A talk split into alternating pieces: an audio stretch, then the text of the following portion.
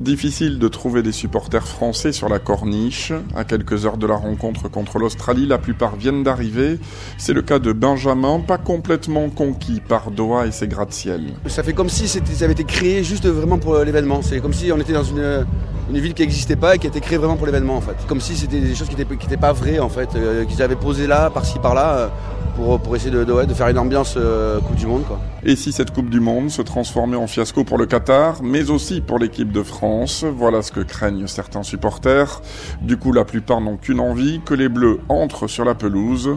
Arnaud est arrivé il y a trois jours et il se veut serein malgré le match piège qui attend la France ce soir contre l'Australie. Rentrer dans une compétition comme ça, ça n'a jamais été le fort de l'équipe de France.